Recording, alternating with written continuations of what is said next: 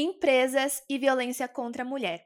Esse assunto tem sido muito discutido nos últimos anos e que se tornou um assunto de extrema urgência ao longo da pandemia, já que isso forçou o convívio dos casais em tempo integral. Em março de 2020, depois do início do isolamento social, segundo os dados do Fórum Brasileiro de Segurança Pública, o número de feminicídios aumentou absurdamente.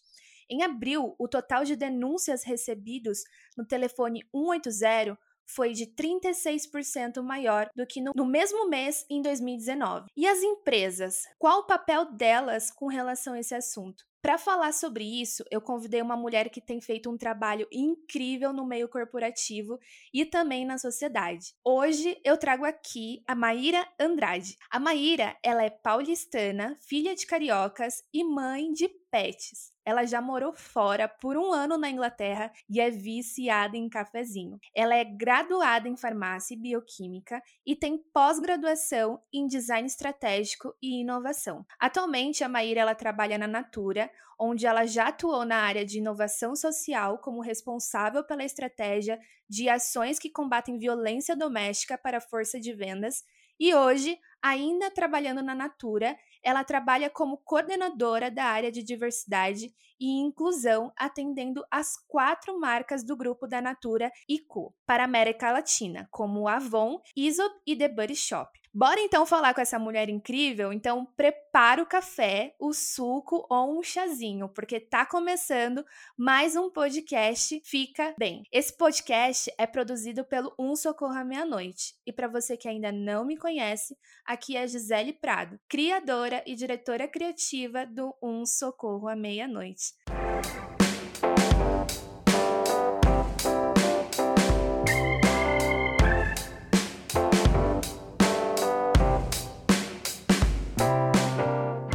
Maíra, seja muito, muito bem-vinda. Que alegria receber você aqui. Sinta-se à vontade aí, a gente vai bater um super papo. É muito bom te receber aqui. Oi, Gisele, tudo bom? Prazer é tudo meu estar aqui, uma super honra. Super honra nossa. Maíra, primeiro de tudo, no nosso podcast, a gente sempre faz questão de perguntar para as nossas convidadas como é que elas estão, já que o nosso podcast aí se chama Fica Bem. Então, queria que você falasse como que você está se sentindo e também se você puder falar um pouco quem é a Maíra pessoalmente. Legal, Gi. Então, eu tô bem, em linhas gerais, né? Acho que tem aumentado aí a, os casos, né, da pandemia, enfim, então a gente se encontra nesse momento mais grave também da pandemia, mas dado esse contexto, eu me sinto bem. Hoje tá mais friozinho aqui em São Paulo, que é de onde eu falo, então, enfim, acho que eu tô apreciando também um dia não tão quente.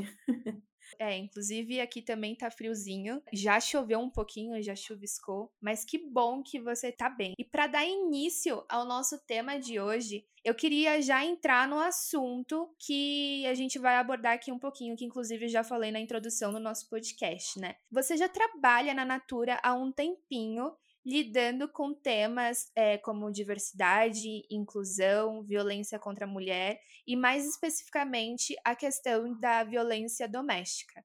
Esse tema, Mar, sempre esteve presente na sua vida. Eu queria que você contasse um pouquinho pra gente da sua história, como é que surgiu essa vontade de lidar com causas sociais se tratando mais especificamente também desse tema, né, que é violência doméstica contra as mulheres. E queria também que você contasse como que isso depois se conectou com o seu trabalho. Então, se você puder aí dar um panorama assim geral pra gente um pouquinho dessa história, seria bem legal. Conta pra gente. Quando eu penso em violência doméstica, assim, violência contra a mulher, né, de uma maneira geral, eu, desde pequena, eu lembro, né? Eu tinha uma grande amiga minha também, e uma conhecida minha com qual ela passava por uma situação de violência é, contra a mulher. Mas quando eu era pequena, eu não, não percebia, sabe, essa situação. Ela era mais velha que eu, no caso. E, e hoje em dia, né, já trabalhando um tempo com isso, eu percebo o quanto é, isso afetava ela e o quanto isso também afetou a minha família de uma maneira geral. Então, eu sempre digo que o contato inicial com violência doméstica, ela aconteceu quando eu era pequena, vendo essa, essa pessoa super próxima a mim. Nesse caso, ela também ainda continua, né, com, a, com o agressor dela. Mas além disso, Gi, tem um ponto também que o meu primeiro relacionamento, é, quando eu era mais nova, assim, não era tão novinha, né, tipo 15 anos, mas, enfim, já tinha uns 20 e pouco, que foi o meu primeiro relacionamento, ele foi um relacionamento abusivo. Então, eu também digo que, de alguma forma, eu passei é, por isso de uma vivência mais pessoal. E aí, por fim, também, quando eu estava pensando para esse podcast, eu faço essa, essa olhada para trás, eu percebo também o quanto as minhas amigas, de uma maneira geral, muitas delas, que estão inseridas em relacionamentos heteronormativos, também passam por situações é, violentas e também situações abusivas dentro de seus próprios relacionamentos. E aí, acho que fazendo um pouco do gancho para o ambiente profissional, a violência doméstica, ela no final, ela vai influenciar, né, o, o dia a dia profissional das mulheres. E se a gente pensa, né, a cada mais, quase 50%, né, das mulheres com as quais a gente conhece passam ou já passaram por uma situação de violência, isso com certeza se reflete dentro do ambiente corporativo.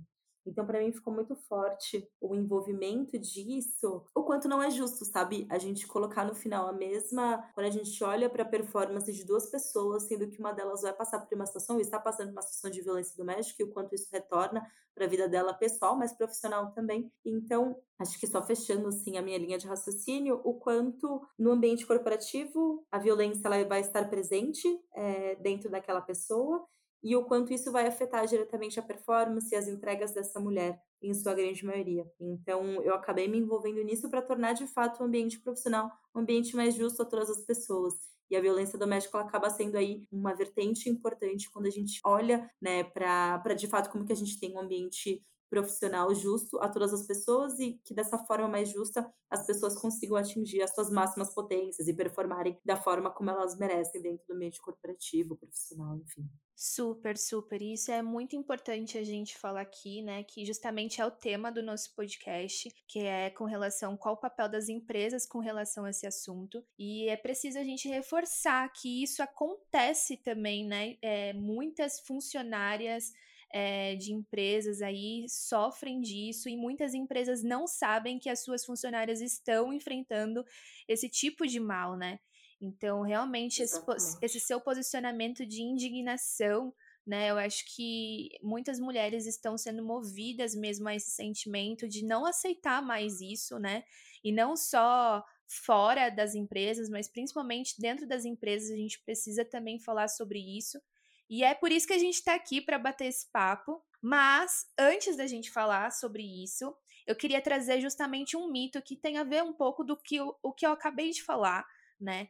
Que talvez muitas pessoas empreendedoras ou empreendedores achem e pensem que ah, em briga de marido e mulher ninguém mete a colher. Eu não tenho então nada a ver com isso. Se minha funcionária, se minha colaboradora está passando por isso, a minha empresa, minha empresa não tem nada a ver com isso. Infelizmente, muitas empresas ainda têm esse pensamento é, de que não é responsabilidade delas caso uma funcionária esteja sendo vítima de violência. Mas a gente sabe que essa atitude acaba perpetuando a violência, né? Quando a gente naturaliza algo, a gente normaliza algo, a gente para de pensar sobre isso, né? E infelizmente é o que muitas empresas é, têm feito ainda. Então a gente ainda tem um caminho longo a percorrer e é sobre isso que a gente está falando aqui, né? E eu queria falar sobre alguns números que, que me chocam quando eu falo a respeito disso. É, onde inclusive você falou, né, que quase metade das mulheres já é, enfrentam algum tipo de violência. Aqui eu trago um número onde duas a cada cinco mulheres já sofreram algum tipo de violência doméstica. A gente tem aí uma parcela muito grande de mulheres que enfrentam violência dentro das suas próprias casas.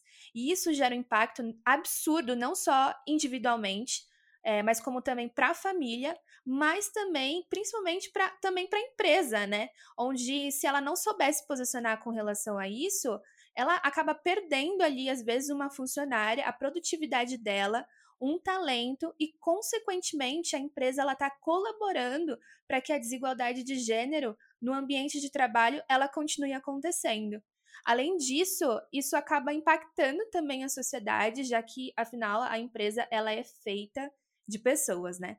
Por isso, esses números que eu acabei de falar, eles comprovam que esse mito de que as empresas elas não têm que se meter nessas questões, isso é uma mentira. E a gente precisa falar sobre isso porque isso precisa ser quebrado. E aí a gente precisa começar a colocar um novo olhar sobre essas questões, sobre esses assuntos dentro das empresas, né? Isso precisa ser mais falado, mais compartilhado, até porque mesmo muitas funcionárias, às vezes, muitas mulheres que é, estão sofrendo violência, às vezes elas nem sabem que elas estão sofrendo violência. Então eu queria que você falasse um pouco desse a respeito desse mito que muitas vezes não só está presente nas empresas, mas a gente sabe que infelizmente a nossa sociedade ainda pensa dessa forma, né? Que ah, está acontecendo no vizinho aqui do lado, está acontecendo com a minha funcionária, eu não tenho nada a ver com isso. Eu queria, Maíra, que você falasse sobre isso e depois falasse também como que a gente pode mudar essa mentalidade dentro das empresas, porque elas precisam começar a olhar com outros olhos para as vítimas de violência doméstica. Perfeito, Gi. É, acho que antes de responder especificamente essa sua pergunta, né, isso que você trouxe, mexe muito comigo esse ditado popular, né, que você acabou comentando. Em briga de marido e mulher, ninguém mete a colher. Diz muito, dentro dessa própria frase, a gente já pode tirar várias coisas. Então, por exemplo, é, a gente tem aí descrito em briga de marido, então você tem um papel social do homem quando ele está casado, mas quando a gente olha para a mulher, ela não está descrita como esposa, ela está descrita como mulher. E isso aqui é uma consequência que a gente tem na nossa própria sociedade, quanto as mulheres, é, nesse caso, ela é vista como propriedade do homem a partir dessa frase que a gente pode identificar. Então, ela não ocupa só o papel social de esposa, mas ela, como mulher, acaba sendo essa propriedade do homem. E aí, um outro ponto dentro disso é, é, entender os papéis esperados tanto do homem quanto da mulher na sociedade. Então, é esperado que esse homem ele seja violento, que ele seja provedor do lar. Então, de fato, ele cresce com um ego muito inflado, que ele não pode é, ser sabotado por alguma situação, enfim. Então, ele acaba ocupando esse papel muito clássico do homem. E aí, quando a gente olha a mulher, ela tem que ocupar esse papel de cuidadora da casa, de fornecer filhos, né? Então, reprodutora, e reforça de novo essa propriedade do homem. Então, ela foi criada nesse contexto com o qual ela reconhece que ela, como mulher, e aí reforçando aquilo que eu estava comentando antes, ela vai ser a propriedade do homem. E aí, o que para mim, essa frase, né, esse ditado diz muito é a manutenção dessa estruturação social. Então a gente reforça o papel do homem de violento, provedor, de dono da casa, né? E enquanto a mulher que vai sim é, fazer os mandos e os desmandos do marido. Então reforçando esse, essa situação de status quo que a gente tem. E agora então, é, entrando especificamente no papel das empresas, como você trouxe, eu gosto muito também dessa frase, é o quanto as empresas elas são compostas por pessoas. Então é muito difícil a gente se desvincular disso. E, e aí uma coisa que eu sempre trago é, vamos supor que né, você é gestor de uma grande empresa você pensa assim, ah, então é, eu tenho uma empresa, mulheres têm a questão de violência contra a mulher, então eu quero ter uma empresa composta só por homens. É, isso, especificamente, não acaba sendo um problema se serviços e produtos voltados daquela empresa são voltados para homens apenas. Então, o que eu digo é, a partir do momento em que a sua empresa ela produz serviços e produtos para a sociedade como um todo, sem trazer os outros recortes, então estou falando só de pessoas que vão comprar é, são mulheres e homens, você no mínimo tem que ter uma proporcionalidade dessas pessoas dentro da sua organização.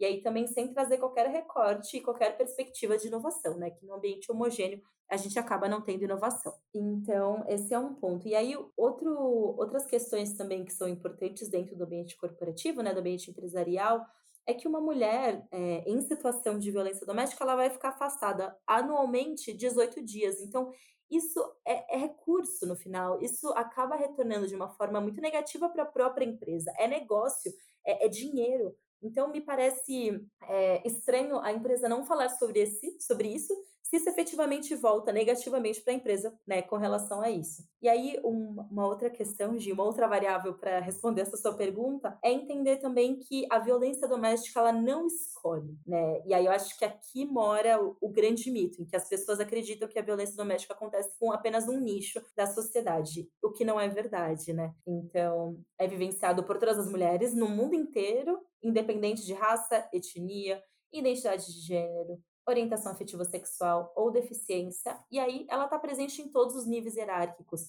E aí também um outro ponto que é, é importante ser reforçado é que às vezes, e aí acho que isso é uma consequência até mesmo da indústria da comunicação, que a gente acredita que a, né, a violência contra a mulher ela só diz respeito à violência física. Mas a gente tem outras variáveis de violência que são importantes que acabam acontecendo é, e que as mulheres acabam passando de uma maneira geral.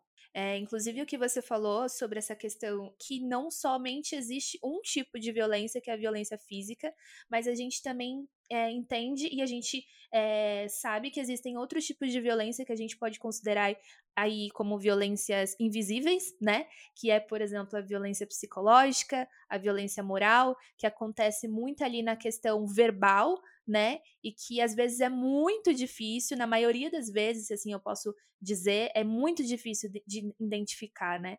E isso são mitos realmente que, que não só estão presentes dentro das empresas, mas enfim, numa sociedade em geral e que a gente precisa realmente mudar é, a nossa narrativa e falar mais sobre isso, né? É, sobre essas mentiras que infelizmente foram aí pregadas por muito tempo. E até mesmo eu acho que quebrar um pouco o nosso pensamento. Quando a gente fala em violência, a primeira coisa que a gente pensa é um soco no olho um, ou um espancamento. Então a gente realmente precisa aí é, falar sobre exatamente o que você falou. Que, cara, não existe só uma classe que, que sofre disso, ou não existe somente violência física. É, a gente precisa realmente falar sobre tudo o que envolve violência doméstica, né? Como ela acontece, enfim. Exatamente, Gi, exatamente. E aí entrando agora especificamente o porquê que as organizações elas devem olhar para isso, é, tem um dado super interessante é, que mostra, assim, reforça em dados uma coisa que a gente percebeu muito ano passado. E aí, essa mudança de comportamento mesmo do consumidor ficou muito evidente o ano passado, dentro do tema de diversidade como um todo, e aí dentro dele a gente também entende a questão da violência.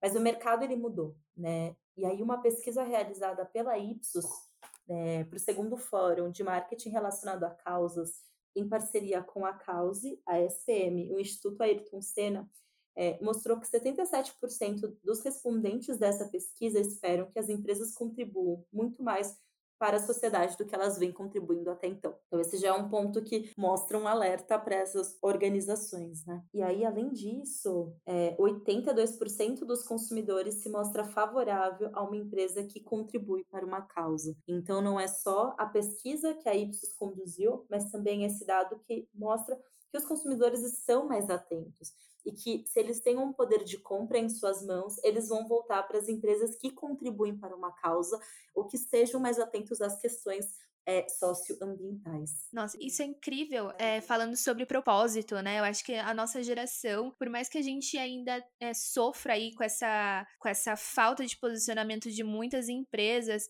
é, olhando por outro lado, a gente enxerga uma geração que tem buscado estar em lugares e trabalhar em lugares que apontem não só para a questão de business e números e coisas do tipo, mas também um propósito por trás disso, né? Eu acho que o que você falou assim expressa muito disso, que hoje a gente tem buscado é, empresas e marcas que apontem para um propósito maior, né? Nossa, exatamente isso, Gi, exatamente. E aí, só para finalizar, então, é, esse ponto, tem dois movimentos que estão muito em alta e são coisas que eu tenho observado muito, que são, primeiro, esse tal de ESG, está sendo super dito das empresas, então essa governança ambiental, social e corporativa, que de fato são aí os fatores centrais na medição de sustentabilidade e impacto social de investidores em empresas e negócios, porque no final é, trazer esse lado mais social e ambiental ele acaba sendo um medidor de melhor desempenho financeiro para o futuro para os investidores. Então, esse, essa governança tem estado muito em alta, principalmente nesse ano de 2021. E aí um movimento que ele, ele acaba sendo um pouquinho mais antigo, não, né, não tanto assim, não é tão recente como o ESG, mas que ele é super falado também, que é o movimento das empresas B. Então, esse movimento B de que as empresas fazem o seu diagnóstico do modelo de negócio para entender qual grau eles afetam seus funcionários, comunidade, meio ambiente e clientes. E isso faz com que é, as empresas elas acabam tendo mais reputação e que de fato elas sejam vistas como diferenciais dentro do mercado, né, que é extremamente competitivo, mas que no final elas acabam sendo vistas para prosperar no futuro como um todo. Então são pontos de atenção é, para esse, esse novo futuro, sabe, do mercado competitivo, corporativo, empresarial, de venda de produtos e serviços. Sensacional. Inclusive, já puxando esse gancho desse novo posicionamento que muitas empresas têm é, tomado, né? Se tratando de onde você trabalha, que é a Natura, a Natura se posiciona muito bem com relação ao que você falou e principalmente com relação ao tema que é de combate à violência contra as mulheres, mais especificamente é, a violência doméstica, né? E a Natura mostra que não basta somente um olhar para os números, como eu já tinha falado, né? Mas é preciso a gente ter esse olhar mais humano, esse olhar mais social, né? É realmente apontando para um propósito maior. E aí, para confirmar isso, a Natura, junto com a The Body Shop, passaram juntas a participar de um projeto incrível que é o Coalizão Empresarial pelo Fim das Violências contra Mulheres e Meninas. E esse projeto, ele é liderado pelo Instituto Avon, em parceria junto com a ONU Mulheres e a Fundação Dom Cabral. Daí eu queria que você falasse sobre esse posicionamento e contasse um pouquinho pra gente sobre esse projeto que une aí várias empresas, né, como se fosse uma força-tarefa de grandes empresas no combate à violência contra as mulheres. Queria que você falasse pra gente como que ele como é que ele funciona? O que, que ele oferece e como que faz até para participar, caso uma grande empresa esteja ouvindo esse podcast? É, primeiro ponto, né? Comecei a trabalhar na Natura em 2019 e, eu, e efetivamente eu comecei a trabalhar com relação à violência doméstica. Então eu entrei com relação a esse posicionamento da marca é, para a sua força de vendas. Então, como a gente estava falando do ambiente corporativo, mas no final, que eu sempre falo, quem não conhece uma consultora de beleza natura? É verdade. No final, a gente está falando de 1 milhão e 200 mil mulheres espalhadas pelo Brasil, presentes em todos os municípios, muita mulher, e que a gente já recebia sinais de que elas também passavam por violência contra a mulher. E, e, que efetivamente isso também né, retornava de uma forma negativa para o negócio. Então, a minha entrada na Natura foi muito para trabalhar com isso. E aí eu acho que agora linkando com movimentos também de mercado, a gente tem aí a integração da Avon, né, junto com a Natura, né, foi anunciado no começo do ano passado, em janeiro, se não me engano, de 2020, e efetivamente a gente começa o processo de integração no, no, né, no decorrer do ano de 2020, mais o segundo semestre para frente. Então, para a gente foi um baita orgulho, e aí eu digo por mim, né, não estou falando em nome da marca Natura, mas sim por Maíra, o quanto a gente conseguiria juntar esforços com relação a esse tema. Né? O Instituto Avon já está há mais de 10 anos falando sobre violência contra a mulher. Então, para a gente, especificamente para mim, que tem essa causa muito forte, é, é, muito maravilhoso, na verdade, a gente ter a oportunidade de estar próximo de uma instituição tão renomada quanto o Instituto Avon, e aí lutando contra a desigualdade de gênero de uma maneira geral. Acho que esse é o primeiro ponto. E aí o segundo ponto é da coalizão é, especificamente. Então, o Instituto Avon lança essa coalizão empresarial né, pelo fim das violências contra mulheres e meninas. E a gente tem diversas empresas reunidas com esse objetivo em comum, que é essa eliminação da violência. E a gente tem empresas muito grandes e diversas empresas dentro da coalizão atualmente. E a gente tem empresas como Ambev, Amil, Grupo Accor, Bradesco, GPA, Gerdau, GE, Roche, RD, Vivo, Sodexo e, e outras diversas, inclusive inclusive Natura e The Body Shop, é, que fazem parte dessa coalizão, que tem esse, esse intuito muito maior. E aí, uma coisa bacana que acontece é que o, o principal objetivo da coalizão é a conscientização e a mobilização com relação a essa causa, para fazer com que, de fato, as pessoas que fazem parte da coalizão possam questionar é, os seus ambientes empresariais, os seus ambientes corporativos, para que de fato eles também possam combater isso. Então, o foco do ambiente, o, o, foco acaba sendo o ambiente de trabalho, mas ele não é restrito, né, podendo, enfim, ter ações voltadas mais para a sociedade civil como um todo. Mas o que para mim é muito potente, Gi, é isso, assim, a coalizão dá todo o suporte para que, de fato, as pessoas que fazem parte dela possam voltar para suas empresas efetivamente e começar a atuar com relação a isso com uma base, né, um suporte de uma empresa, uma instituição que está falando isso há mais de 10 anos. Então, uma instituição super renomada com relação ao tema. E aí, especificamente, e aí, especificamente sobre as empresas que gostariam de fazer parte da coalizão, se eu não me engano, de cabeça, não existe um valor específico para fazer parte da coalizão. A única coisa é que você tem que assinar um termo de compromisso de que você vai olhar para isso dentro da sua organização. Então é super simples e tem o site da própria coalizão empresarial que pode ser acessado aí. Então recomendo às empresas que querem fazer parte dessa coalizão, que participem, é, que entrem no site, se inscrevam, participem dela, porque tem um objetivo muito importante é um objetivo urgente e necessário para que a gente consiga efetivamente avançar numa agenda de equidade de gênero de uma maneira geral. Sensacional. A primeira vez que eu ouvi falar sobre esse projeto foi no próprio Instagram. É, a gente segue né, o Instituto Avon também aí já faz um bom tempo. Inclusive, eu sou uma admiradora desse instituto, assim, faz um trabalho tão incrível. É sensacional. É sensacional porque realmente essa questão de levar uma capacitação de um instituto que já tem experiência aí de mais de 10 anos, né? Porque falar sobre violência doméstica não é fácil trazer isso para o ambiente corporativo não é fácil, sabe? Então a gente realmente precisa aí de pessoas que tenham experiência na área e que tenham capacidade, né, para juntar forças e cada vez mais falar nesse ambiente corporativo. Agora, é, falando sobre as empresas, Ma, que não se posicionam com relação a isso. Um registro feito pelo Instituto Maria da Penha aponta que mulheres vítimas de violência doméstica faltam 18 dias no trabalho por ano, que inclusive você já mencionou aqui no nosso podcast, né?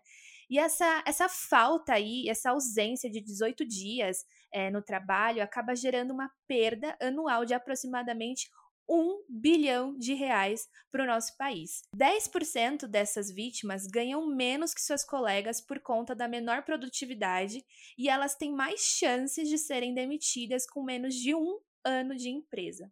A gente percebe então que existe aí uma necessidade absurda das empresas se posicionarem com relação a esse assunto. Eu queria que você falasse então pra gente que posicionamento é esse? Qual papel é esse que as empresas precisam é, começar a tomar diante dessa situação que a gente tem vivido? Que, inclusive, a gente sabe que depois que a gente entrou nessa pandemia, nesse momento que a gente tem vivido ainda de quarentena, né? Muitas mulheres ainda estão aí presas dentro de casa, né? Com seus agressores. Então, é algo que a gente precisa falar super, né? E eu queria que você falasse então que papel que as empresas, que medidas internas essas empresas precisam começar a, a tomar para combater esse mal que é a violência doméstica. Esse dado que você trouxe é muito forte, sim, e reforça mais uma vez o quanto a violência ela acaba afetando o próprio negócio da empresa, né? É, não é uma questão só da mulher e não só da família dela em si, mas também acaba afetando a própria economia da, da empresa e, consequentemente, a economia de um país né? Então afeta tudo. Exatamente, Gi. E a violência é, né, contra a mulher ela acaba sendo esse problema sistêmico e complexo que está presente na sociedade como um todo. E, e ele está posto assim, né? Ele não é, não é, eu não consigo fechar os olhos para eles. As empresas não deveriam fechar os olhos para eles porque é um problema posto. E aí o ponto é que no final a gente tem legislações internacionais fortes com relação à compliance enquanto as empresas têm que seguir essas normas internacionais para investigar casos de assédio moral e casos de assédio sexual. Mas no final, quando a gente pensa que isso pode ser uma ponta de um iceberg, efetivamente, de uma violência, é, que é, né, no caso, acaba sendo uma violência, mas aí trazendo recorte de violência é, doméstica ou violência contra a mulher, as empresas sim também deveriam olhar para isso.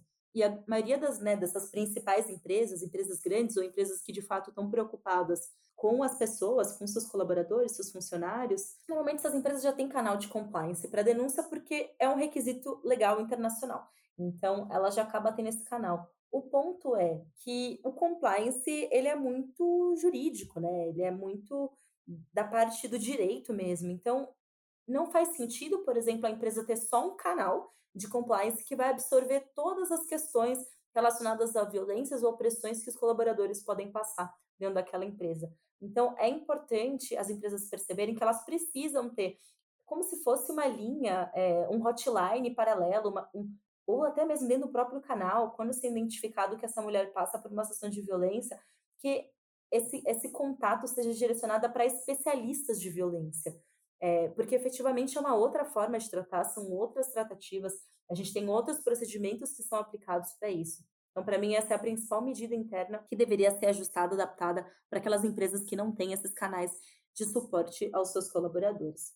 Além disso, uma empresa, ela precisa se posicionar com relação a causas. Então, e aí a gente vive isso de uma forma muito forte. As empresas que não se posicionam referentes a certas causas ou a certos movimentos sociais, elas acabam ficando até um pouco assim na, no radar das pessoas, de tipo, pô, essa empresa estranha, não se posiciona, ou ela é contra isso, que no final acaba sendo é, uma tensão social importante. Então, cada vez mais, é, as empresas são requeridas a se posicionar dentro dessas tensões sociais que acabam acontecendo.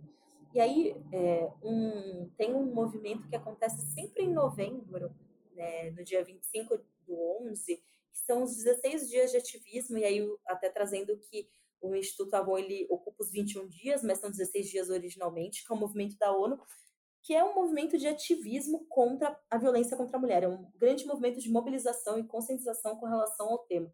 Então, se a empresa ela não quer criar é, um, um, momento específico para se falar sobre o tema, né? Sei lá, no começo do ano, enfim, no Dia Internacional da Mulher, né? Mas que ela de repente possa aderir algumas agendas internacionais de posicionamento para que de fato possa se falar sobre isso. Então, para uma funcionária que está passando por uma situação difícil e ela vê que a sua própria empresa está preocupada com a saúde dela, saúde física, saúde psicológica, isso também faz com que ela vai querer dar o seu melhor para aquela organização. Então, isso volta para a empresa como um todo. E aí, alguns outros exemplos também de ações internas que são super é, interessantes são protocolos de atuação. Então, estou vivenciando uma situação de violência. Putz, o que, que eu faço? Que canal eu entro? Que pessoa eu entro em contato? E aí, até isso clareza para a vítima, mas também até clareza do colaborador, do amigo que descobriu que a que uma, uma colega de trabalho está passando uma situação de violência, então, nossa, eu falo com o gestor dela, eu falo com o RH, é, o que, que, eu faço com relação a isso? Então, ter protocolos de ação são super importantes. É, acho que fazendo aí o, o Shabbat também participar da coalizão empresarial é, é um suporte muito interessante para as empresas privadas do Brasil.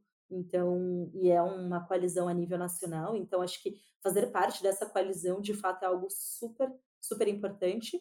E, por fim, até mesmo ações que vão remeter à própria cultura da organização. Então, se a cultura da organização diz que ela quer um, um espaço criativo, inovador, é, sem julgamento, enfim, se ela se ela quer esses pontos de cultura para dentro da sua organização, ela eventualmente vai ter que trabalhar segurança psicológica, ela vai ter que trabalhar a segurança dos seus próprios colaboradores, para que de fato eles possam agregar e potencializar cada vez mais essa empresa. Então, além dessa, né, dessas ações, falar com os homens também é super importante. Então, não basta só eu falar com as mulheres, mas eu também tenho que trazer pílulas de, de chacoalhão, né, que eu gosto de dizer, que vão fazer com que eles também percebam as suas próprias ações, que eles percebam a forma como eles foram ensinados a se relacionar, né? Então, no final, acho que trazendo aí um, um, grande bolsão, talvez, de ações que eu penso internas, mas falar com os homens também é fundamental, porque parece que não é só um problema das mulheres. Mas no final, se a gente não tivesse homens autores de violência, possivelmente a gente não teria mulheres sofrendo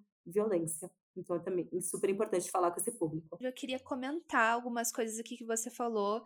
Aliás, se você está ouvindo a gente aí, por favor, eu espero que você tenha pego aí o, papel, a caneta e anotado essas dicas maravilhosas. E eu queria comentar sobre a primeira dica que você deu, que é com relação à escuta e à capacitação da empresa, né?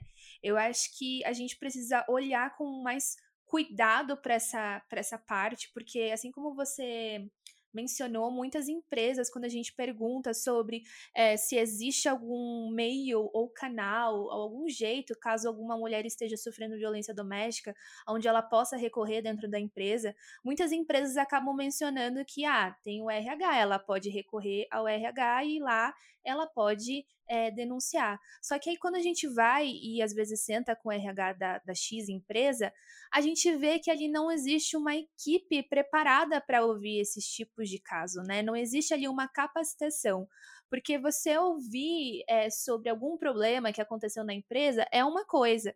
Agora, você ouvir sobre violência doméstica é uma outra coisa, né? E aí a gente vê que realmente a gente precisa é, dar um passo aí para trás, né? E realmente, primeiro, organizar essa questão da, da escuta, da, da capacitação ali dos funcionários que vão receber ali a vítima. Porque, inclusive, a gente fala muito para as vítimas de que elas precisam falar, né? E que sim, é importante falar, porque a gente sabe que o silêncio ele é o maior aliado do agressor, então é importante a gente se posicionar, a gente falar, mas a gente também tem que entender um lado da vítima que não é fácil para ela falar, né? Existe uma série de consequências depois que ela fala, existe uma retaliação que ela acaba sofrendo. E a gente sabe que no momento atual que a gente vive, na sociedade que a gente vive, ela falar, ela muitas vezes acaba sendo humilhada, ela acaba sendo. Muita gente duvida da palavra dela, muita gente acaba julgando ela, às vezes a mulher acaba até perdendo o emprego. Então, assim, às vezes a mulher ela se coloca numa posição de silêncio, de não querer falar a respeito, de não procurar ajuda, porque ela não sente sente que na sociedade ela é acolhida e na empresa também ela não, não se sente ali acolhida, ela não se sente abraçada, ela sente medo. Então, como é que ela vai se sentir ali é, num ambiente seguro se, na maioria das vezes, né, a gente tem casos aí, infelizmente, de exemplos péssimos, aonde sofreu muito julgamento, né? Então eu acho que é super importante realmente essa dica que você deu, que é de estruturar a questão da escuta e da capacitação desses funcionários, né? Porque eu acredito, não adianta só a empresa falar assim, ó, mulher chega lá no RH, fala, ó, eu tô sendo vítima de violência doméstica, eu tô sofrendo isso, isso e isso, e aí o RH simplesmente fala assim, ah, denuncia lá no 180. Você acha, Mar, que ali não precisa de um, um posicionamento melhor com relação ao acolhimento, é só indicar para denunciar 180? Precisa ali de algo a mais, não precisa? Nossa, a gente precisa muito. E as pessoas acham, né, que, que você vai chegar e vai falar, oi, estou passando por uma situação de violência, sendo que você pode ser colocada aí como café com leite dentro da organização. Então, é, não basta só denunciar. E até o próprio processo da denúncia é extremamente difícil até você se reconhecer que você é vítima de violência, sendo que você nunca imaginou que você podia estar nessa situação. Já é um super caminho. É, aí você ter confiança na empresa que você trabalha, para você falar sobre uma situação que você um problema que você está tendo dentro de casa e você trazer isso para o ambiente corporativo já é outro empecilho. E ainda mais uma empresa que não está preocupada com o lado social, muito menos você vai falar isso com RH. Só se de fato algo muito grave esteja acontecendo e que efetivamente você não consiga é, transparecer, que você não consiga omitir, né? Isso para dentro da empresa. E aí, até mesmo que normalmente as pessoas julgam, né? Ai, por que, que ela não denuncia? Ai, por que, que ela não, não, né, não liga no 180, que nem você comentou? E assim, tem várias variáveis é, importantes dentro disso, como até a própria dependência financeira né, dessa mulher. Infelizmente, mulheres elas acabam sendo financeiramente dependentes dos homens por de novo, por conta de toda a estruturação social, e não é tão simples assim, do tipo, ah, vou me separar e, e depois eu vejo o que, que eu tenho. Eu já ouvi histórias muito fortes do tipo, se eu tivesse o dinheiro pro almoço do dia seguinte, eu sairia de casa, mas eu não tenho, então eu tenho que ficar dentro desse relacionamento. Então, é nesse lugar que a gente fala. E além disso, até os próprios valores familiares. Então, sim, normalmente são mulheres que também têm filhos e, e esse agressor ele vem aí munido de vários argumentos é, que coloca essa mulher num lugar de, putz, será que eu vou colocar meus filhos também é, nessa situação de, de, de, perigo mesmo? Então, de fato, não é uma escolha tão simples como as pessoas julgam. E aí, um paralelo que eu sempre trago é você, numa situação de assédio moral. É, é fácil, assim, você chegar no RH e falar que você está sofrendo assédio moral de um gestor seu? Não é simples. Então, a gente tem que parar de julgar e colocar as mulheres num lugar de que é simples elas denunciarem uma situação de violência. Então, acho que esse é um outro ponto. E aí, trazendo o próprio acompanhamento, normalmente a mulher ela vai pedir ajuda ao RH por uma questão psicológica. E aí, no decorrer de muita terapia, muita sessão, muito envolvimento, muita troca, muita conversa, aí sim ela percebe que ela está numa situação de violência, que é muito diferente de ter dificuldades emocionais dentro do relacionamento, e aí depois efetivamente até ela decidir. Então, é uma jornada, é um processo que demora, é um processo super complexo e que efetivamente ele vai demorar. Então, não é só ligar no 180 para resolver essa, essa questão. E aí também só para finalizar, Gi, o outro ponto é quando a gente vai na terapia e a gente traz um problema para discutir em cima dele, meu, duvido que você entre na terapia e sai 30 minutos depois já com isso resolvido, já fazendo checklist do que, que você vai fazer com relação a isso e montando um, um plano de ação para mudar. Não acontece, né? É um paralelo, mas que leva a gente para esse lugar, sabe? Do quanto a gente tem que parar de julgar as mulheres é, nesse lugar de que é só denunciar um 80. E aí, reforçando também até o próprio canal, assim, você liga no 80, aí você vai na delegacia da mulher, e aí lá você é revitimizada. Tem toda uma rota crítica para ela que faz com que, de fato, ela prefira continuar naquele relacionamento do que efetivamente denunciar. Então, é, você trouxe um exemplo né, de um canal público, mas então, se a empresa está preocupada com a saúde dos seus funcionários, porque ela não tem um canal de suporte interno, privado, para dar esse apoio a, aos seus colaboradores de uma maneira geral, com uma perspectiva específica de violência. Então, é um pouco disso também, sabe? Não adianta só a gente direcionar para o público, mas aqui é dentro de casa, sabe? Se a gente já tem um canal, por que a gente não melhora esse canal? E também traz esse suporte que, de fato, é muito necessário. Exatamente isso. Eu acho que é, é realmente uma mudança de ótica, né? Até, até mesmo de nós, assim, dos projetos que existem, as iniciativas que existem. É que sim, a gente tem que incentivar que as vítimas procurem ajuda, obviamente, que elas falem a respeito, mas a gente também precisa pressionar a sociedade e as empresas nessa questão de empatia né? Eu acho que a gente precisa falar a respeito disso, porque é, falta isso, né? Falta a gente se colocar no lugar da vítima e parar para pensar exatamente como você falou. Peraí, será que é fácil falar sobre isso? E se fosse comigo? Então, é realmente a gente começar a pressionar as empresas, a gente começar a cobrar mais é, das pessoas da nossa sociedade em volta, de que, cara, é difícil falar sobre isso, não é fácil passar por isso, e a gente precisa mais de amor, mais de empatia realmente, para que a gente proporcione esse ambiente seguro, porque aí sim, proporcionando esse ambiente seguro, a gente vai conseguir que mais mulheres aí falem a respeito e a gente combata mais esse mal que é a violência doméstica, né? Então é super importante a gente falar sobre isso. E outra coisa que eu achei super importante que você falou, que é falar também desse tema para os homens, né? É um tema que não é só exclusivamente para mulheres e também não é um tema só exclusivo para vítimas, né? Muita gente acha que, como a gente falou lá no começo, inclusive é um mito de que, poxa, eu só me importo com esse tipo de causa ou eu só falo sobre isso caso eu tenha sofrido isso. E isso é uma mentira, porque isso é um problema que afeta toda uma sociedade, então é um problema de todo mundo, né? Não necessariamente você precisa ser uma vítima para você falar ou combater esse mal, né? Então eu acho que também esse ponto que você levantou é muito importante a gente reforçar aqui, que é de levar essa temática também para os homens, né? Já que a gente aí também tem um índice de, de assédio também, né? É, acontecendo dentro do, do ambiente corporativo, assim, absurdo, né? Então isso também precisa ser reavaliado e falado para esse, esse público masculino de, peraí, como que eles enxergam a violência doméstica? como que eles enxergam a violência, como que eles têm enxergado o papel da mulher na sociedade, né? E de alguma forma trazer aí essa reeducação dentro do, do meio corporativo, né? Exatamente, Gi, concordo super contigo. E agora a gente falando sobre o pós a denúncia, que também é algo muito importante. A gente falou aí sobre a questão é, do momento de. ali o primeiro momento de escuta, de acolhimento, que é muito importante as empresas ali se capacitarem para esse primeiro momento em que as vítimas chegam, mas é também muito importante o pós né? Depois que a vítima denuncia, depois que a vítima ali ela se expõe, o que, que acontece depois? É muito importante a gente dizer sobre isso, porque, segundo o Fórum Brasileiro de Segurança Pública, um dos grandes desafios é acompanhar as vítimas de violência depois que elas denunciaram.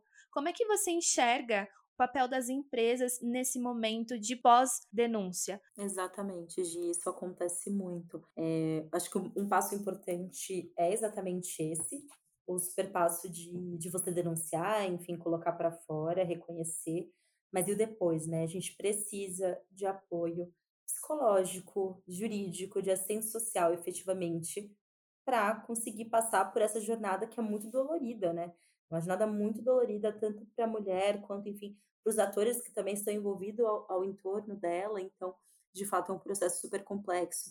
E aí eu entendo, de fato, a necessidade de você não ter só um canal, por exemplo, um canal de denúncias, né, de uma maneira geral, enfim, de compliance, hotline, como algumas empresas chamam, mas também quais são os benefícios que essa empresa vai disponibilizar para essa mulher, para que de fato ela consiga se sentir segura, amparada, que ela consiga se fortalecer dentro daquela, né, daquela escolha, efetivamente, para ela conseguir melhorar. E aí, dentro disso, a gente pode, enfim, as empresas podem ter dentro do seu pacote de benefícios sessões de terapia voltada para isso, né, com assistente social, um canal de apoio jurídico, além até mesmo de, por exemplo, benefícios de, será que eu consigo flexibilizar o meu horário de trabalho? Será que eu consigo renegociar algumas das minhas entregas com o meu gestor? Ou, por exemplo, é, será que o meu ponto do fretado ele desce, sei lá, na rua Y? Será que eu não poderia descer em frente da minha casa, porque possivelmente meu agressor pode estar me esperando no ponto do fretado? Então, é um pouco do que, que a empresa pode flexibilizar dentro das suas ações e dos seus processos para que de fato garanta um acolhimento é, a essa mulher, para que de fato ela se sinta segura dentro daquele espaço. E usar até, por exemplo, o telefone dela, se ela tem que ligar para algum centro de apoio, algum centro de convivência, por que não usar o telefone da empresa? Ou, por exemplo, ela precisa ir na delegacia esclarecer alguns pontos, então por que não durante o horário de trabalho, já que né, possivelmente o agressor sabe que ela está dentro desse horário de trabalho, então é um pouco dessa flexibilização, e, e que é possível, né? No final não é nada é, fora do comum esses é, essas adaptações de processos que as empresas podem fazer. Exatamente, é tudo é, mediante aí uma, uma mudança mesmo de mentalidade, né? A partir do momento em que as empresas Exato. entenderem que isso é uma necessidade, a gente tem como provar isso com dados, né? E que não são dados, são é, não são somente números, ali são pessoas, são mulheres que, infelizmente, muitas, inclusive, até morreram por conta de, de violência doméstica, né? Então, realmente, essa mentalidade, a partir do momento que a gente mostra para as empresas que, olha, isso é importante, isso é necessário. É, acredito que partindo desse ponto, né, essas medidas que você comentou aqui ao longo do podcast é, são muito importantes de serem tomadas, não só ali a princípio na escuta, no acolhimento, mas também nesse pós, fazendo essas atitudes, como você, como você mencionou. E agora, é, se tratando de medidas externas, né? Isso que a gente acabou de falar foram tudo medidas internas que uma, uma empresa ela pode fazer é, internamente. E agora, externamente, como que uma empresa, Ma, ela pode proceder caso ela descubra que uma funcionária está sendo vítima de violência doméstica? É super interessante essa pergunta, Gi, porque aí vai depender muito da forma como a empresa entende esse tema. Então, se a empresa ela tem um canal de suporte especializado em violência, é, essa empresa ela já vai nessa né, contratada da empresa ela já vai articular também todo o ambiente público para que, de fato, essa mulher também possa ser direcionada dentro do, dos serviços públicos que temos, porque também temos serviços públicos de muita qualidade e a gente tem que reconhecer isso, como, por exemplo, a Casa da Mulher Brasileira, centros de convivências que dão todo o suporte para mulheres em vítima de violência. Então, se a empresa ela já tem aí uma parceria com uma outra, né, com uma contratada que efetivamente já articula né, com esses outros atores públicos na sociedade, é melhor para ela, porque no final ela já vai especificamente no centro que ela precisa, ela vai falar com a pessoa específica, com o Ministério Público. Então, a porta já vai estar mais aberta e mais fácil para que efetivamente consiga se avançar com relação a esse tema. Em contrapartida, as empresas que não estão preparadas, é, elas vão encontrar uma dificuldade com relação a isso, porque elas não vão saber os, o caminho das pedras, né, entre aspas, para poder, enfim, é, atuar com relação a essa funcionária, né, que está passando por uma situação doméstica. Então, esse é, é um outro ponto. E aí, é, pensando nessas empresas que não estão preparadas para isso, eu queria trazer dois exemplos de duas organizações é, da sociedade, né, destinadas à sociedade civil, que também podem ser uma forma de apoio a essas mulheres. Assim, putz, uma funcionária minha está passando uma situação de violência, não sei o que eu faço. Tá tudo bem, a gente tem alguns canais também que fornecem esse tipo de apoio e você pode estar junto com ela, garantindo um ambiente de confiança e não revitimizando ela, duvidando do que ela está te dizendo, para que você consiga obter as informações necessárias para dar o suporte devido nessa, nesse lugar mais público, né, do, dos atores públicos da, né, que estão envolvidos ao combate da violência. Então, um exemplo é o Mapa do Acolhimento, que é uma instituição, é, fica aqui em São Paulo, mas ela é, é composta por diversas pessoas, diversos especialistas espalhados pelo Brasil, e aí de capacitações diversas, do tipo: temos advogadas, temos assistentes sociais, é, temos é, psicólogas que estão espalhadas pelo Brasil e que dão esse suporte direcionado aonde você estiver, de acordo com a geolocalização que a própria plataforma direciona. Então, esse é um canal super bacana. E um outro, que é um canal que surgiu durante é, esse processo de pandemia, de que nem você comentou brilhantemente, né, os casos é, por conta do isolamento social, putz, aumentaram muito. E não foi só no Brasil, foram em diversos lugares né, do mundo, como por exemplo a China já falava sobre isso, países da Europa já falavam sobre isso, e aí quando chegou no Brasil não foi diferente, a gente tem um grande aumento de casos né, relacionados à violência. Então, esse programa ele saiu no forno com uma medida para ajudar essas mulheres passando por situação de violência nesse momento de isolamento social. É um programa do próprio, do próprio Instituto Avon, então ele pode ser acessado também online, e ele se chama Programa Você Não Está Sozinha. Então, esse programa também consegue atuar de uma forma muito rápida e dar todo o suporte que essa mulher precisa efetivamente para conseguir enfrentar esse momento. E aí a gente está falando de, por exemplo, putz, ela tá saindo de casa, assim, ela tem que sair fugida de casa, mas ela não tem onde ficar. Então, esse programa consegue localizar perto da região dela, aonde que ela pode ficar, de repente, se tem algum um espaço específico para ela. Então, esse é, é, um ponto. E o outro também do tipo, ela não tem nenhum dinheiro. Então, ele, esse, esse programa também tem um fundo de apoio a essas mulheres, que também pode ser usado. E até mesmo, nossa, não tem dinheiro para o carro. Então, tem empresas né, de, de transporte particular que então, fazem parte é, desse programa que disponibilizam carros para elas, para poderem ir para a delegacia ou ir para esse outro lugar que eu comentei, de repente ela não tem onde ficar. Então, é um programa muito robusto e que eu super recomendo caso alguém precise ele é acessado via WhatsApp também. Sensacional, sensacional. Esse segundo programa do, do Instituto Avon não conhecia. Muito bom saber. O primeiro, você mencionou que é o mapa de acolhimento. Eu já conhecia. Inclusive, as meninas que, que participam desse projeto são incríveis. A gente já entrou em contato com elas. Inclusive, a gente fez um post falando sobre os serviços públicos que as mulheres vítimas de violência doméstica ou algum tipo de outro, outra violência podem recorrer, né? E, e aí a gente menciona nesse post um mapa de acolhimento que elas disponibilizam um mapa, né? Onde a mulher ela consegue ali identificar de acordo com a região dela. Então, se ela está precisando de uma delegacia da mulher, ela vai nesse mapa e ela pesquisa nesse mapa na região dela se a delegacia da mulher mais próxima à região dela, né?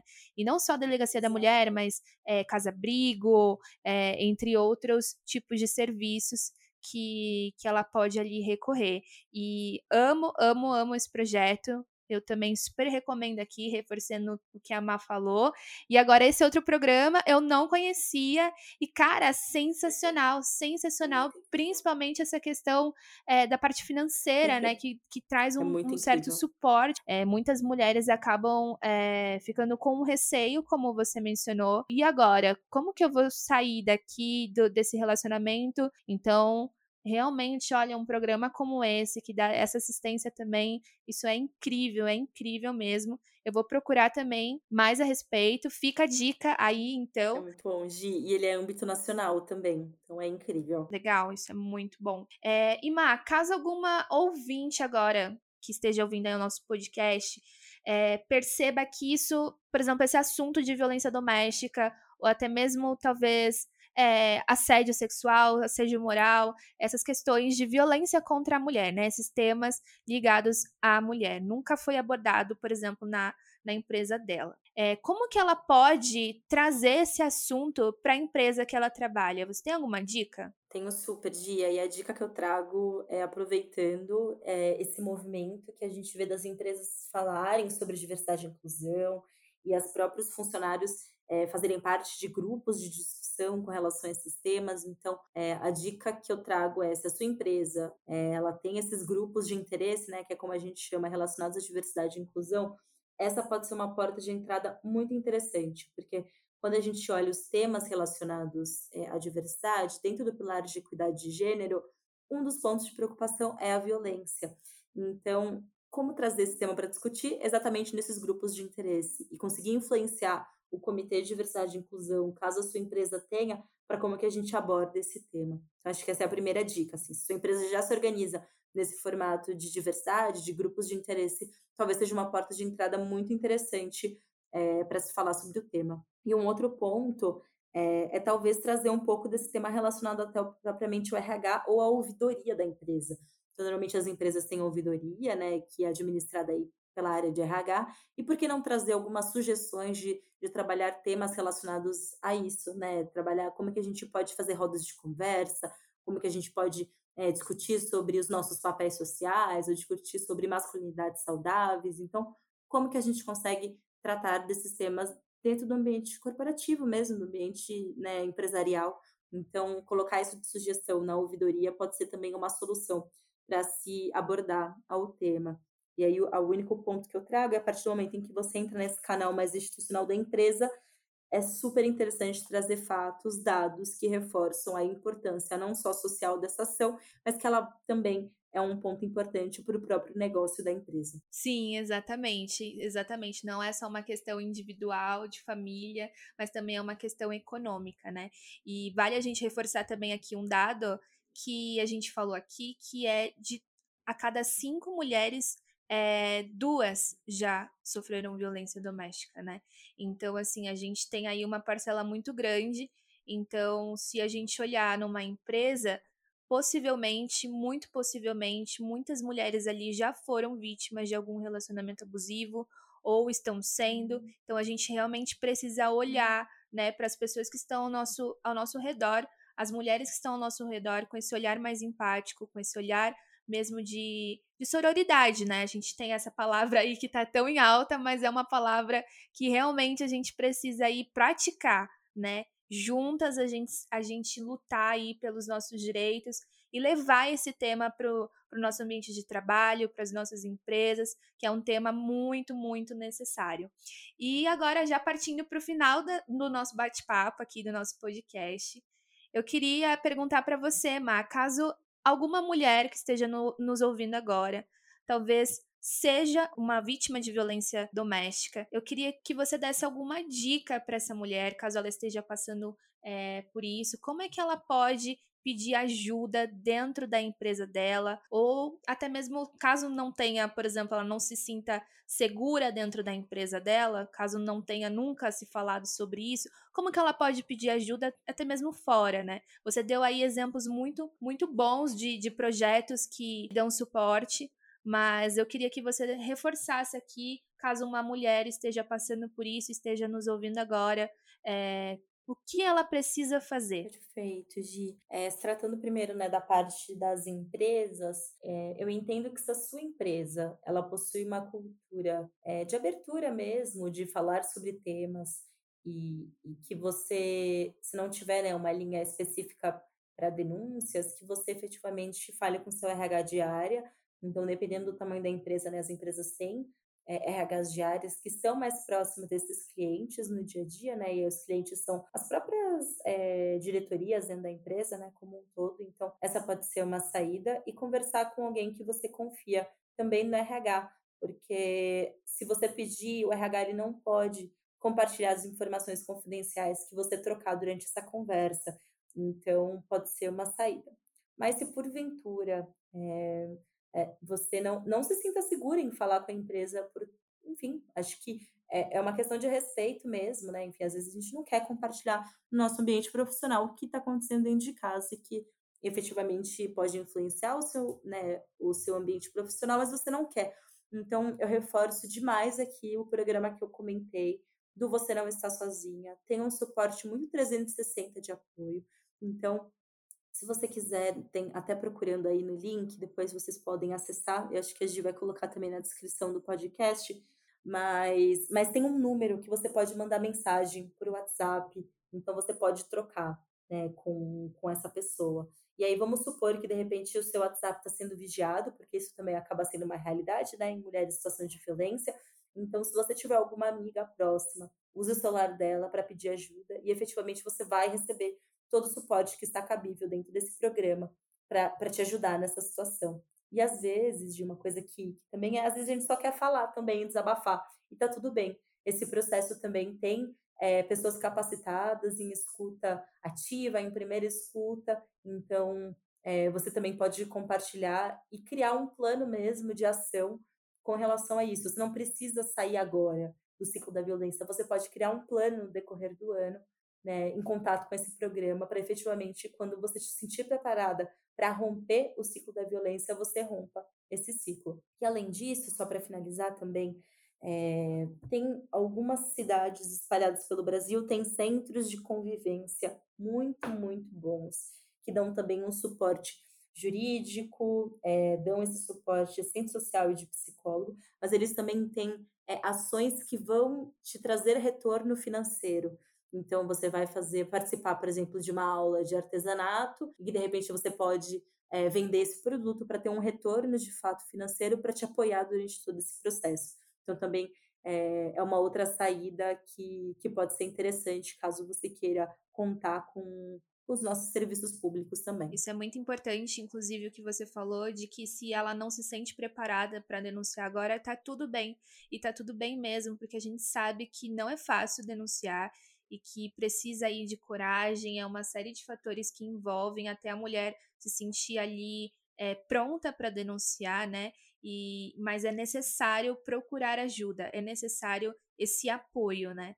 E eu acho que o, o nome do programa já diz muito: você não está sozinha. Então procure ajuda porque existem pessoas que querem te acolher, que estão ali preparadas, capacitadas para te acolher, caso você esteja passando por alguma situação de violência doméstica. E caso você não tenha certeza que você está passando, mas talvez você sinta alguns sentimentos, né? A gente às vezes quando a gente fala com algumas mulheres, as mulheres é, acabam não dando nome para o que elas estão passando. Elas acabam não falando, ah, estou vivendo uma violência, mas elas acabam às vezes falando sobre sentimentos que elas têm, como por exemplo, ah, eu me sinto com medo quando eu estou com ele, eu sinto, é, me sinto ameaçada, ou eu me sinto é, muito insegura, eu não consigo dialogar com ele, e acaba sempre falando de sentimentos ali que ela tem com relação ao parceiro, né? Algumas falam até com relação a ah, eu sinto nojo, ou enfim. Então, se caso você é, não tenha certeza que você está passando, por uma situação de violência, mas você tem algum sintoma, algum sentimento e que são parecidos com esses que eu falei, também vale a procura, né? Vale a procura de um profissional capacitado para tirar suas dúvidas, porque realmente a violência às vezes ela não é muito visível, ela não é muito estampada, não precisa de um soco na cara ou de um espancamento para ser violência, né? E eu queria aqui fechar o nosso podcast, que foi maravilhoso, esse bate-papo super enriquecedor, muita informação necessária aí, não só para gente que às vezes está trabalhando numa empresa, mas também para as empreendedoras, para os empreendedores, para quem aí tem uma empresa. Isso foi um podcast aí super informativo, né? E de como que você pode colocar medidas práticas na sua empresa para se atentar mais com relação a esse tema, que a gente precisa é, se mover como nação, se mover como sociedade, olhar para as mulheres vítimas de violência com é, olhar mais empático e parar de julgá-las, né? Parar de duvidar da palavra delas. Então é por isso que a gente está fazendo esse podcast, é por isso que a gente está falando do papel fundamental das empresas que elas têm aí na sociedade, que é de nos ajudar a combater esse mal que se chama violência doméstica. Por isso queria te agradecer, Má, pela participação. Queria super te agradecer por essas informações que você compartilhou com a gente, esse tempo precioso que a gente teve aqui juntas. E eu queria pedir, caso você tenha alguma mensagem final, queria pedir para você aqui compartilhar e também deixar os seus pontos de contato aqui para para quem estiver nos ouvindo. Gi, primeiro eu queria muito, muito, muito, muito agradecer pela oportunidade de novo. Acho que é uma felicidade estar aqui hoje contigo, trocando, e que no final nós somos mais fortes juntas, né? Então a gente tem que, enfim, é, se apoiar, se fortificar como rede mesmo, para que de fato a gente consiga é, mudar estruturas e avançar nessa agenda que tem, enfim, é, afetado muitas mulheres no decorrer de suas trajetórias. É, trazendo, acho que uma palavra final, é, para mim é muito difícil não vincular o que foi diversidade e inclusão ao ano de 2020. Então, foi um ano que mostrou muito o quanto a gente tem que falar sobre esse tema e o quanto ele é tão relevante, não só para as pessoas, mas para a sociedade como um todo e para nossas culturas também né, culturas organizacionais, culturas da, da própria sociedade como um todo. Então, para mim, é muito difícil não desvincular isso. Até porque violência contra a mulher e violência doméstica são temas que, de novo, estão aí e fazem parte do pilar de equidade de gênero. E aí, o meu ponto é que tem uma frase de um filósofo que eu gosto muito, é, e que para mim é o que reflete exatamente esse ano em que estamos, 2021, que é nada tão potente cuja uma ideia que o tempo chegou. Então, as empresas estão despertando, a sociedade está mais é, atenta a, a esses problemas complexos, esses problemas sistêmicos que vêm afetando a nossa sociedade e que estão postos, mas que temos como combater. Então, acho que o meu recado final é: sim, estamos percebendo, estamos mudando e temos empresas de fato engajadas nessa mudança, assim também como órgãos da sociedade civil e como é, instituições e associações que também lutam por uma vida mais digna e mais justa para todo mundo, né? E aí, claro que trazendo e reforçando os recortes de cada pessoa. É, aproveito para compartilhar também, é, eu fiz um, um artigo para HSM Management falando sobre inovação social, que era a área que eu trabalhei quando eu entrei na Natura, é, responsável ali pela estratégia né, de, de violência doméstica para a força de vendas. Então, eu escrevi um artigo sobre isso que vem num lugar muito de provocar mesmo as empresas a olharem para esses temas é, sociais e, e sistêmicos e complexos, mas trazendo aí uma perspectiva de violência doméstica e deixar também os meus pontos de contato. Então, se, enfim, entrem em contato comigo, digam o que vocês acharam também, super disponível, super aberta a trocar. Então, meu LinkedIn é Maíra, com acento no I Andrade de Carvalho, e meu Instagram é arroba Maíra é, Andrade C. Então, é, enfim, acho que é isso, e fico super aberta e disponível caso é, vocês queiram trocar mais, enfim, super aqui. Obrigada, Gi. Obrigada eu, mas super obrigada mais uma vez. Gente, e é isso. A gente vai ficando então por aqui. Um super abraço virtual e não se esqueça de que você não está sozinho. Fica bem.